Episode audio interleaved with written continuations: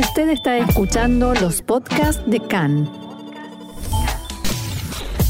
CAN, Radio Nacional de Israel.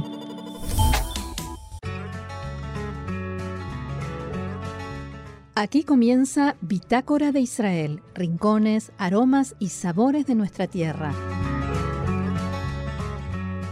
Seguimos adelante aquí en CAN, Radio Reca en español, Radio Nacional de Israel. Estamos en esos días tan particulares en los que es Hag, es fiesta de Sukkot, pero no es feriado, los llamados Holamoed Sukkot, como comentábamos hace un ratito, y mucha, muchísima gente en Israel aprovecha este tiempo para pasear. Por eso, como lo indica la presentación de este espacio, vamos a hablar ahora sobre rincones de Israel y vamos a contar con la valiosa ayuda de Pablo Strugo, quien es guía de turismo aquí en Israel. Pablo, shalom y Haksameach Moadim Lesimcha. Shalom, shalom para toda la audiencia. Sameach para todos. Es un placer compartir hoy con ustedes. Un gusto tenerte con nosotros. Y bueno, ¿a dónde en estos días de comienzo de otoño, pero que todavía hace un poquito de calor y en algunas horas eh, del día está más fresco y hay tanta gente circulando por todas partes, ¿a dónde nos recomendás pasear? Bueno, como bien lo, como, como bien lo dijiste, estamos en otoño, muy lindo fecha para, muy linda fecha para pasear.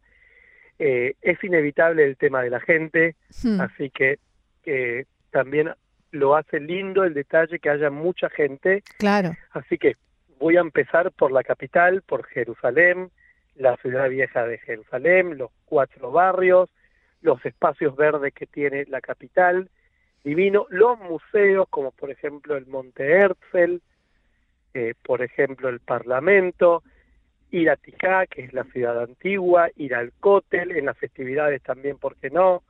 Ver un poco lo no tradicional, mm, lo no rutinario, lo no día a día. ¿Te parece, o sea, vos decís que los museos en Jerusalén están abiertos o conviene abrir un sitio de internet y fijarse cuál sí, cuál no, cuál es el horario? Totalmente, eh, está, están abiertos especialmente por las festividades hay que chequear que no sean los días que cierran, por ejemplo, ayer y antes de ayer, eh, más que nada, pero también en todo el país. Prácticamente también, si salimos a otro lado, 60 kilómetros, nos vamos para Tel Aviv, yo siempre digo que son dos ciudades totalmente distintas, y un poco salir de la rutina. Eh, Tel Aviv y Jerusalén están divididas a 60 kilómetros, pero parecen dos mundos totalmente distintos. ¿Qué se puede ver en Tel Aviv en un día como hoy? Bueno, primero empezando por lo más lindo que es el puerto de Tel Aviv o Sarona Market, el puerto moderno de Tel Aviv. Y si uno quiere un poco algo más autóctono, por ejemplo, ir a la ciudad de Iafo, la ciudad milenaria de más de 4.000 años, con la historia bíblica mencionada en las Sagradas Escrituras, que todo tiene que ver con las historias de Jonás, un poco tiene que ver con trajeron las maderas de cero para construir el templo sagrado de Jerusalén, un poquitito de, historia, ¿por qué no? Sí. Eh, ¿Qué pasa si queremos eh, más algo relacionado con la naturaleza, lugares donde caminar, donde quizás hacer un picnic? Eh, por ejemplo, en el norte del país. Bueno, en el norte del país, por ejemplo, podemos ir por la costa del Mediterráneo, visitando parques nacionales como el Parque Nacional de Cesárea. Podemos hacer una caminata pequeña por la ciudad de Haifa que nosotros los guías de turismo decimos que en Jerusalén se reza, en Tel Aviv se disfruta y en Haifa se trabaja. Hmm. Eh, podemos seguir también hacia Aco, en la zona, eh, lo que tiene que ver con Roya Nikra, también es muy linda zona para pasear. Podemos irnos para el otro lado del norte, en la zona de Tiberias. Eh, podemos disfrutar un poco de agua que a la mañana suele hacer un poco de calor, como bien lo dijiste, ya que estamos en otoño, y a la tarde refresca un poco. Por ejemplo, podemos ir por la zona de Rospina, el Kineret, eh, los kibutzim, que ofrecen también muchas atracciones turísticas, muchas caminatas en todo lo que es la zona, ver un poco de naturaleza, por ejemplo, en las alturas del Golán, ¿por qué no? Eh, no hay ninguna restricción, no hay ningún eh, lugar donde no se pueda entrar o pasar. En absoluto, no hay ninguna restricción, todo está permitido. Eh, siempre conviene chequear cuál es el mejor camino para poder llegar. como bien lo dijiste al principio, puede haber un poco de tráfico ya que todo Am Israel está paseando. Mm. Claro, por supuesto. Eh, los que viven en el centro del país, por ejemplo, y no quieren alejarse mucho, pero quieren hacer un picnic, está la zona de los bosques, ¿no? ¿Dónde nos recomendás ir por ahí? Claro, está la zona, por ejemplo, de lo que es Herzliya, eh, se puede ir, por ejemplo, a lo que es la zona de Modi'in, con muchos parques del Keret Kayemet de Israel. Eh, por ejemplo, está el Parque de la República Argentina. hay muchos lugares en la zona también del aeropuerto, eh, en la zona de Río de Sion también, sin alejarse mucho, también un poco más hacia el norte, antes de Gedera. Perdón, yo tengo un poco de tos. Eh, sí, es el cambio de, tiempo, sí. Eh, esa más que nada la zona. Los bosques de Cacal. Bien, que también tiene un sitio de internet muy completo donde uno puede elegir, ¿no? Exactamente. Exactamente. ¿Qué lugares nos recomendás yendo más al sur del país? Bueno, yendo más al sur, vamos a decir por la zona de El Mar Muerto, se puede ir por lo que es el desierto de Judea, por ejemplo, que hay caminatas muy lindas. Remarco que es la temporada más linda para pasear junto a primavera. Eh, entonces, se puede hacer una caminata en el desierto de 15, 20 minutos, de una hora, poco más la zona de Arad como atractivo el Mar Muerto. Pero antes de llegar al Mar Muerto hay muchas zonas de monasterios, eh, hay muchas zonas, de, por ejemplo, de minorías como beduinos, por ejemplo, que es muy lindo y siempre ofrecen mucho turismo, como también comida típica de la región. O sea, como digo, siempre es un país muy chiquitito, pero se puede visitar miles de culturas diferentes, decenas de, de, paisajes. Eh, también se puede visitar la zona de Ashdod, Ashkelon, toda esa zona, sin llegar hasta Eilat. Eilat, bueno, por supuesto tiene su atractivo turístico, que yo digo que es la Ibiza israelí, por decirlo de alguna manera. Llegando, por ejemplo, a la zona de, de, eh, del Negev, Mitzpe Ramón, por ejemplo, de Boquer, uh otra vez también, como en el norte. ¿Qué, tiene de particular y de especial Mitzpe Ramón? Bueno, Mitzpe Ramón primero tiene un paisaje atípico con su cráter de millones de años, eh, con mucha geología, el atractivo es sacarse la foto y tiene mucho turismo aventura, como por ejemplo eh, escalar una, una montaña descendiendo, por ejemplo, lo que tiene que ver con la geología, turismo aventura como 4x4, y hay muchas actividades con animales. De hecho, el solo hecho de viajar ya es algo totalmente atípico por lo que uno va viendo del paisaje. Eh, lo que es la zona del desierto, que es una zona árida que bueno, se llama desierto. Yo intento siempre pasar uno que otro dato, llueve menos de 30 milímetros al año, por eso es una zona desértica. Claro, y el paisaje es muy, muy especial.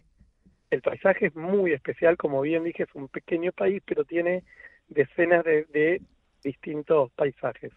¿En qué otros lugares del país eh, se puede hacer lo que mencionabas como turismo aventura, escalar o eh, alquilar eh, kayak o alguna de esas cosas eh, a las que yo no me animo tanto, pero me gusta recomendarlas. Bueno, no, se puede hacer, por ejemplo, lo que es MX Israel, que es la zona de Afula, de ahí hacia el norte, cómo no mencionar las alturas del Golán, con los kibutzim, por ejemplo, hay un kibutz que se dedica a eso, que es Merón Golán, en la zona de lo que es una vista de Siria, lo que es un poco antes de el sermón, antes que eh, en pocos meses va a estar nevado, lo que es la otra parte, la costa del Mediterráneo por la zona de Roya Nicra, yendo de oeste hacia este. Eh, prácticamente el centro no ofrece ese tipo de opciones, pero fuera del centro del país, hablamos cuando hablamos del centro me refiero desde, vamos a decir, Ashdod hasta Gedera y hacia el norte no hay, hay muchísimas opciones. Y en materia de gastronomía, porque como bien dijiste, hay muchísimas culturas, entonces también las opciones gastronómicas son variadísimas. Totalmente. Primero con lo que tiene que ver minorías, drusos, eh, por ejemplo, puede ser todo lo que es la zona de Galilea, la zona de Nazaret, que también hay muchísimas opciones para comer, y queda aproximadamente una hora y media de viaje del centro del país. Puede, por ejemplo, el, el sur comer una, una pita drusa, eh, turismo, por ejemplo, Mahané y Yehuda, cómo no mencionarlo en Jerusalén. El mercado en Jerusalén. El mercado, o prácticamente en Tel Aviv, un poco de Yafo, un poco de Tel Aviv moderna con Sarona Market, que ofrece muchísimas eh, eh, opciones gastronómicas, como también, como también Neibrak, ¿sí? dentro, al lado de Ramat Gam, dentro de, la zona de Tel Aviv, del Gran Tel Aviv. También hay muchas opciones culinarias, más que nada la comida ashkenazí, lo que viene de la, zona de Rusia, como Knishev, Kneidalach, por ah. ejemplo. Kneidalach más que nada esos en pero hay muchas eh, comidas típicas eh, en la zona de Neibrak. Me estás haciendo sufrir. claro, claro, respetando el, lugar. Eh, me estás haciendo sufrir hablando de comida a estas horas. Eh, pero quería preguntarte, porque bueno, no hace tanto calor, entonces uno supone que con una botellita de agua estamos bien.